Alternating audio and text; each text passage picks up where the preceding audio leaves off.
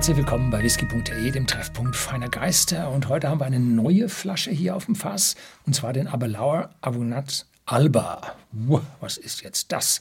Nun, der hat 62,7 Volumenprozente, kostet bei whisky.de im Shopsystem 69,90 Euro ist nicht kühl gefiltert und auch nicht gefärbt. da sehen Sie hier an dieser Farbe, der zeigt jetzt diese goldene Farbe und nicht diese braune, wie sie von den Sherryfässern typischerweise kommt.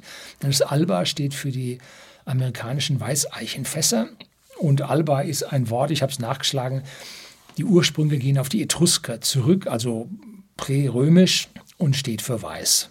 Also hier steht es für das White Oak, für die Weißeiche oder den Zusatz Alba bekommen. Bitte nicht verwechseln mit dem Aberlauer Abonat ohne Zusatz. Der hat nämlich Sherry-Fass-Whiskys drinnen.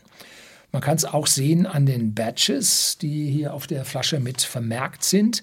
Denn momentan jetzt im September 2022 haben wir beim normalen Abonat eine Badge-Nummer von, ich glaube, 72 oder so, oder sind wir schon bei 74, irgendwo da. Und der hier trägt die Badge Nummer 5 jo, das erste, was ich jetzt hier Chance bekommen habe zu probieren. Und es natürlich dann gleich auch gemacht.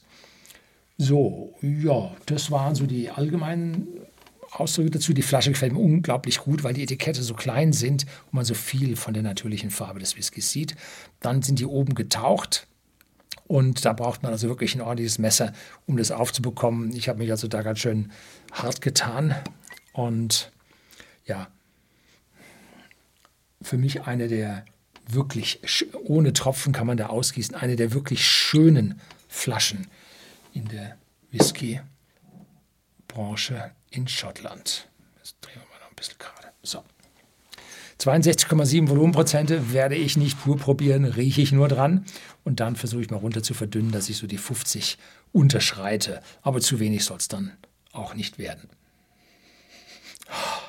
Ja, beim ersten Probieren oder beim ersten Riechen waren andere äh, Aromen am Antritt und jetzt ist ganz deutlich vorneweg Vanille, süßes Malz und dann kommt erst die tropischen Früchte, die Pfirsiche und eine leichte Öligkeit, so ein Hauch nach Sahne. Ne?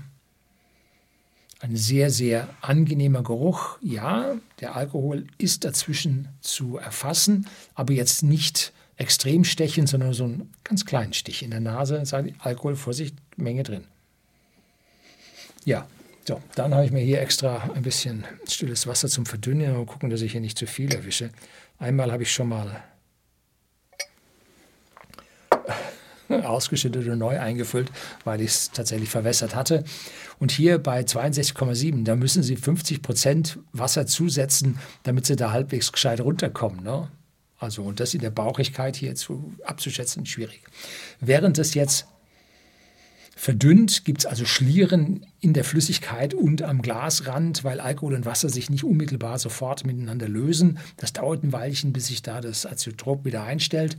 Und ja, das heißt Mischung für schlau. Und jetzt haben wir also einen schönen, komplexen, vollen, komplexes, volles Aroma in der Nase. Ja, wundervoll. Die Pfirsiche weiter vorne, die tropischen Früchte weiter vorne und jetzt mit der Verdünnung die Vanille etwas zurückgegangen. Ja, cheers.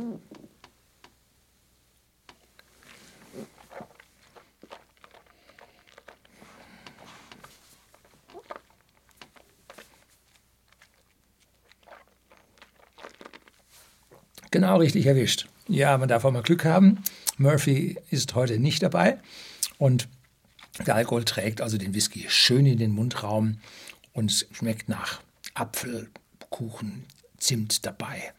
Die tropischen Früchte wiederholen sich. Ja. Und darüber ist so ein Blumenstrauß, so eine florale Note damit drauf.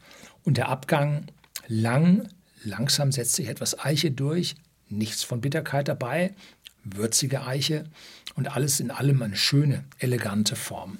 Das ist für einen Whisky, der kein Alter trägt. Gut, die Farbe äh, kann man jetzt schon erkennen, dass wir es hier mit äh, schon einer vieljährigen, mehr, mehrjährigen, vieljährigen, weil zu viele mehrjährigen Reifung zu tun haben. Sicherlich sechs, sieben, acht Jahre, sonst hätte die Farbe nicht bekommen. Und geht wunderbar, Vanille mit, ist deutlich vorhanden. Ja. Mhm. Es gibt parallel zu diesem Whisky noch einen Abelauer White Oak. Das ist ein Vintage Whisky 2011 bis 2021, der ja auch aus amerikanischen Weißeichenfässern abgefüllt wird und damit ja jetzt einen größeren und stärkeren Bruder bekommen hat. Aber die allgemeine Tendenz bei Aberlauer ist doch mit Sherryfass. Die Leute mögen das auch. Und es gibt jetzt eine kleine Gruppe, die auch die Weißeichenfässer bei Aberlauer ja mitentdeckt hat. Und Aberlauer braucht sich da für den ganzen Kollegen rundherum, die alle nur in amerikanischer Weißeiche und Ex-Bourbon-Fässern reifen, brauchen sich da überhaupt nicht zu verstecken. Die können das genauso gut. So, also sehr schön gemacht. Eine Flasche mit einem extrem hohen Alkoholgehalt, wie man sie sonst selten findet. So, das soll es heute gewesen sein.